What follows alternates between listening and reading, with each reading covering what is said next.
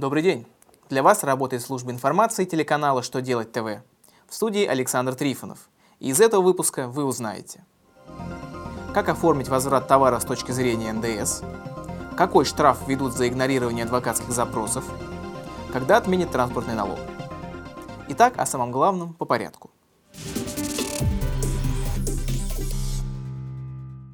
Минфин напомнил, как оформляется возврат товаров с точки зрения НДС. Так, при возврате товаров, принятых к учету покупатель, плательщик НДС выписывает продавцу счет-фактуру на возвращаемые товары. На основании этого документа продавец принимает к вычету НДС.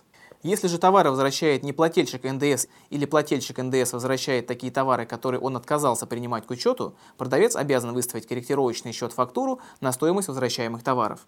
В этом случае продавец примет к вычету НДС по возвращаемым товарам на основании своего корректировочного счета фактуры.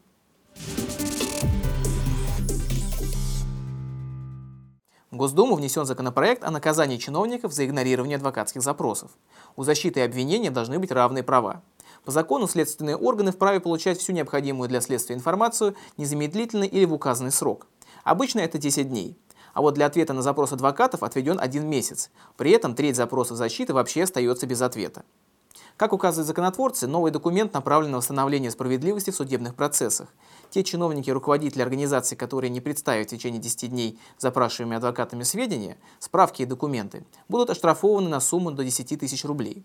За вторичное игнорирование адвокатского запроса санкции увеличатся до 30 тысяч рублей.